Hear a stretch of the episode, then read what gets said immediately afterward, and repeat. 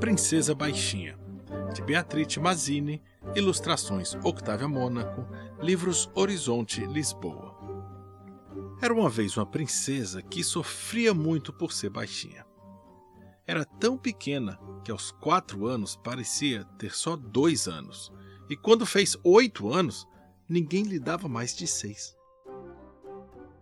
Sempre que ela ia passear no seu lindo pônei, as outras crianças faziam piada. É pequenina como um cogumelo. É baixinha como a grama.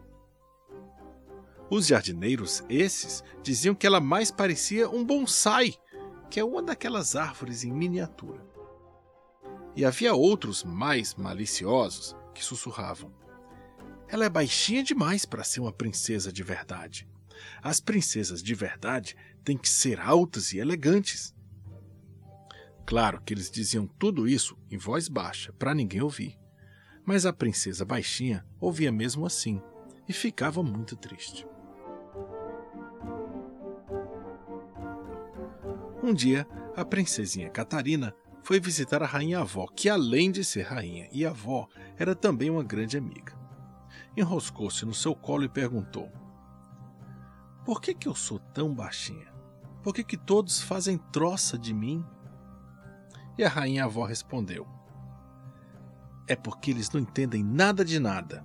O teu avô também era baixinho e fez muitas coisas importantes. Que coisas?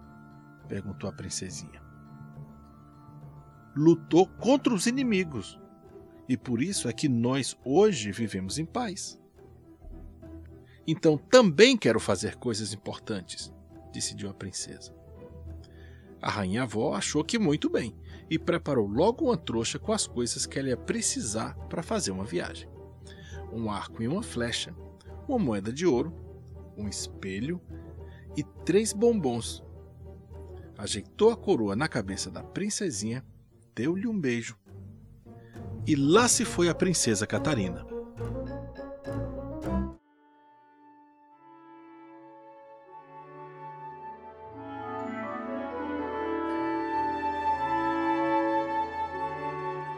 Depois de atravessar três bosques, duas montanhas e um deserto, chegou a uma aldeia que vivia atormentada pelos ataques de um dragão. Os habitantes passavam a vida trancados em casa, cheinhos de medo. Mas a princesa não tinha medo do dragão, nem um pouquinho. Eu tenho uma arma para derrotar o dragão. Vejam! Ela disse orgulhosa ao chefe da aldeia, mostrando-lhe o arco e a flecha. Mas o chefe da aldeia pensou: aquilo mais parece arma de brinquedo. São muito pequenos, respondeu. Isso é o que vocês pensam, disse a princesinha. Pegou o arco e, com suas mãos pequeninas, esticou, como via fazer os arqueiros da rainha avó. Sentia que as pessoas a observavam e murmuravam: Ela é tão pequenininha, não vai conseguir. Mas a princesa não se deixou desanimar. Subiu a montanha onde vivia o dragão e disparou a flecha, que acertou em cheio na sua enorme barriga. Ai! Ai! Isso dói! berrou o dragão. Então a princesa se aproximou dele e ameaçou. Essa flecha é pequena e por isso a sua dor é pequenina. Mas se você continuar a maltratar os meus amigos, eu volto aqui com uma muito maior. Ouvindo isso, o dragão fugiu a sete pés, decidido a nunca mais aparecer por ali. E os habitantes da aldeia gritaram em coro: Viva a princesa! A grande princesa!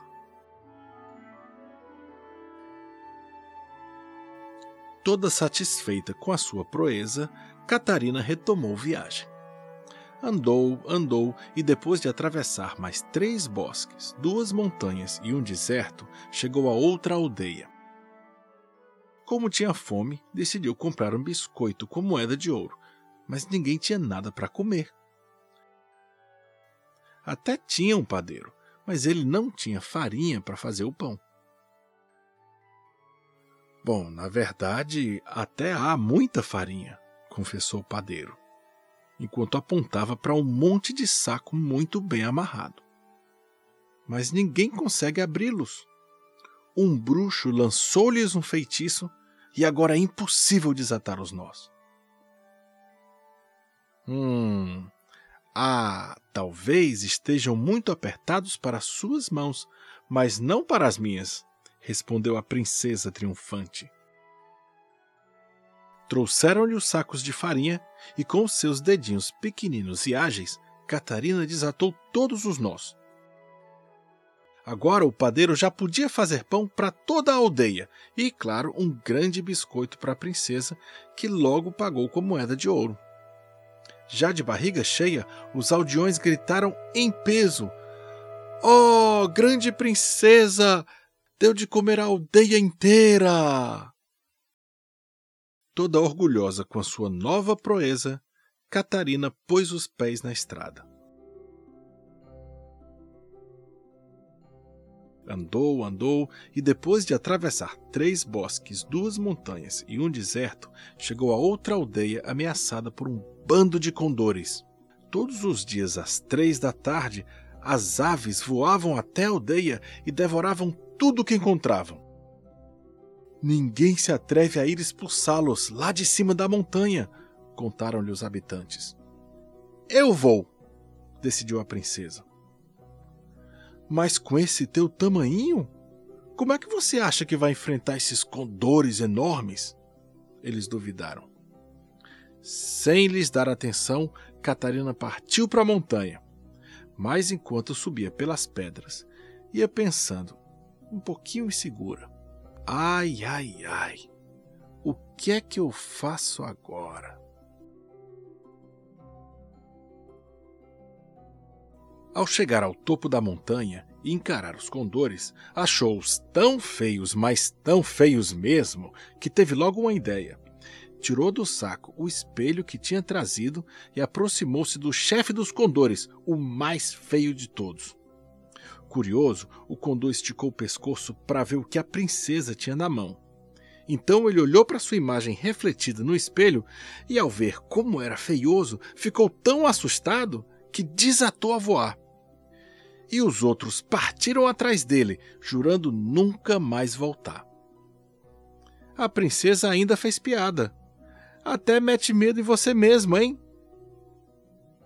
Lá embaixo, no vale, ao verem os condores voando para longe, todos gritaram ao mesmo tempo: Ah, grande princesa! Livrou a aldeia dos monstros!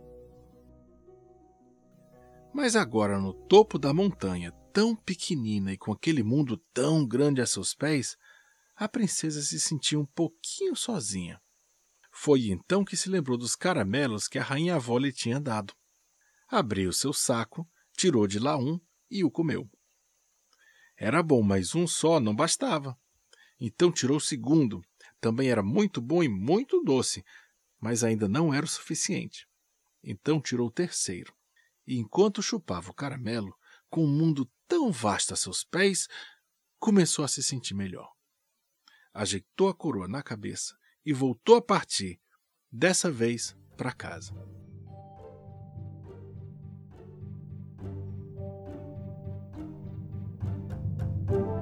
De novo, atravessou desertos, montanhas e bosques, ao todo três desertos, seis montanhas e nove bosques. Enquanto passava pelas aldeias que ajudara na viagem, não parava de ouvir: Ah, grande princesa! Que viva a nossa princesa! As felicitações viajavam no vento e depressa chegaram à corte da rainha avó. Quando a princesa entrou no castelo, foi recebida com gritos de alegria. Viva! Viva a grande princesinha! É mais valente do que cem cavaleiros! A uma das janelas do seu castelo, a rainha avó acenou-lhe, comovida é ainda mais corajosa que o avô? pensou para si própria. Porque ir à guerra, há muitos que têm que ir, mas ser grande e pequenina ao mesmo tempo é uma façanha muito mais complicada de se conseguir.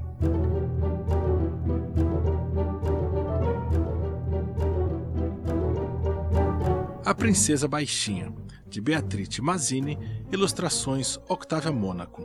Livros Horizonte, Lisboa.